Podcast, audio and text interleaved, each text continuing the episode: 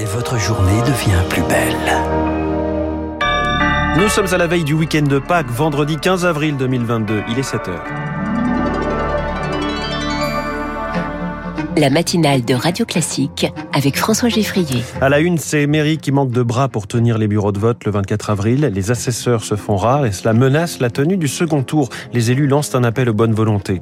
Un geste symbolique, l'ambassade de France en Ukraine va être installée à Kiev, qui elle avait été transférée à Lviv au début de la guerre. La grande ville de l'Ouest reste le refuge de tous ceux qui fuient les combats. Et puis une application pour lutter contre le harcèlement scolaire. Son nom Colibri, un million d'élèves concernés chaque année. 7h10, quelle écologie propose les deux finalistes de la présidentielle. Ce sera l'édito de François Vidal.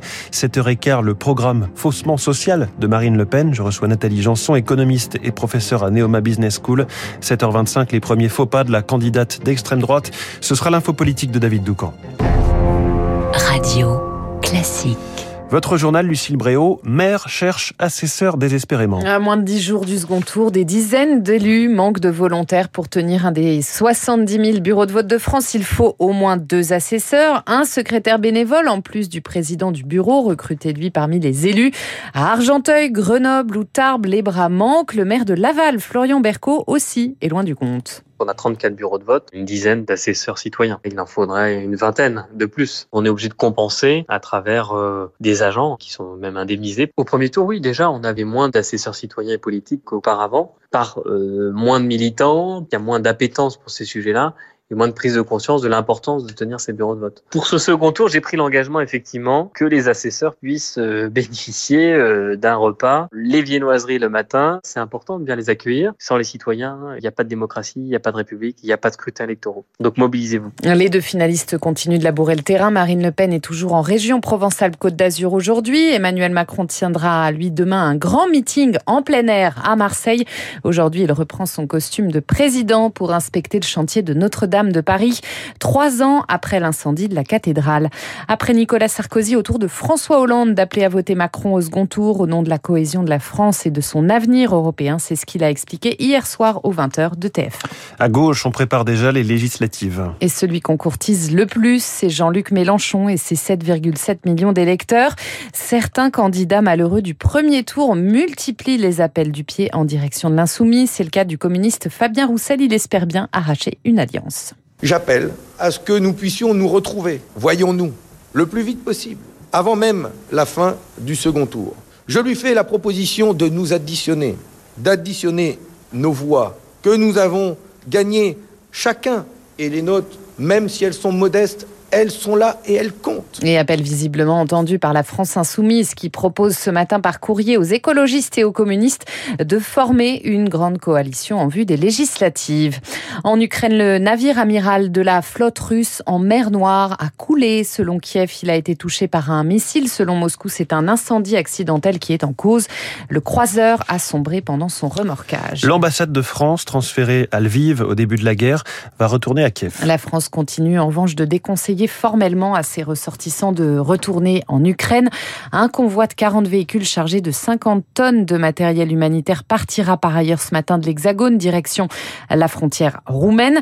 Lviv dans l'ouest reste la principale ville refuge pour ceux qui fuient le conflit. Pour Frédéric Petit, député modem des Français de l'étranger de l'Est de l'Europe, il faut y créer un pôle humanitaire au plus vite. Ça permet de, ne pas transformer systématiquement des déplacés intérieurs en réfugiés à l'extérieur. Quand on est une grand-mère avec ses petits-enfants, si on peut avoir les solutions humanitaires en, restant déplacé, mais dans son pays, c'est bien qu'on puisse le faire à Lviv. C'est bien que Lviv devienne cette espèce de hub humanitaire, parce que maintenant, on va récupérer des déplacés qui vont être beaucoup plus marqués. Hein. On va avoir des gens qui vont arriver de Mariupol, un flux de réfugiés qui va être un flux de réfugiés beaucoup moins préparé au départ. Donc, si on peut avoir une première action humanitaire encore à l'intérieur du pays, je pense que c'est bien et c'est ce qui est en train de se dessiner. Des propos recueillis par Eric Kioch en Israël. Des heures ont opposé tôt ce matin manifestants palestiniens et policiers israéliens sur l'esplanade des mosquées à Jérusalem. Sept personnes ont été blessées. Selon des secouristes du Croissant Rouge présents sur place, ces violences interviennent après une série d'attaques en Israël et d'opérations israéliennes en Cisjordanie. En bref, une enquête préliminaire ouverte pour viol et agression sexuelle à Polytechnique. Cela fait suite à une enquête interne de l'école d'ingénieurs qui a révélé qu'une étudiante sur quatre y aurait été victime d'agressions sexuelles depuis le début de sa scolarité. 11 11 affirment avoir été victimes de viol ou de tentatives de viol. Une application pour prévenir le harcèlement scolaire. Ce fléau toucherait un million d'élèves par an. Le nom de cette application, Colibri, avec un K, elle a été développée par l'association Marion, la main tendue. Objectif, aider les parents à détecter les premiers signes de harcèlement. Elodie Wilfried. Nathalie culpabilise. Depuis la rentrée, son fils de 11 ans est victime de harcèlement au collège. Elle a mis des mois à s'en rendre compte. J'ai pas compris parce qu'il ne me parlait pas régulièrement. Il me disait qu'il vomissait au collège. J'étais loin de m'imaginer que c'était le harcèlement, que ça faisait partie justement des symptômes. Comme le fils de Nathalie, la moitié des enfants harcelés ne le disent pas. Avec l'application, ils sont invités à exprimer tous les jours comment ils se sentent avec des emojis. S'ils sont victimes ou témoins, ils peuvent le signaler en un clic. Les parents ou personnes de confiance enregistrés sont directement informés.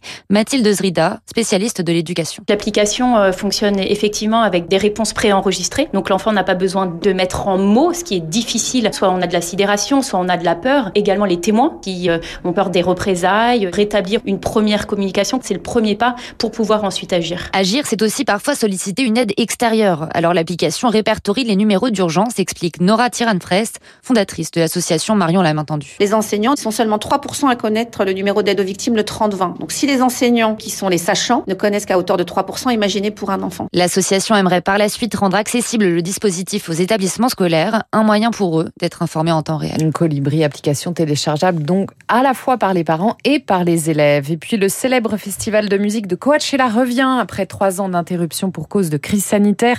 Des centaines de millions de personnes sont attendues ce week-end en Californie. C'est traditionnellement le compte d'envoi des grands concerts de l'été. Merci Lucille Bréau. C'était le journal de 7h de Radio Classique. Prochain journal à 7h30 avec Charles Bonner. Dans un instant, l'édito de François Vidal, les promesses de Marine Le Pen sur l'écologie ou l'utopie du tout nucléaire. Puis cette question, les promesses de Marine Le Pen en matière sociale. Seraient-elles des mirages?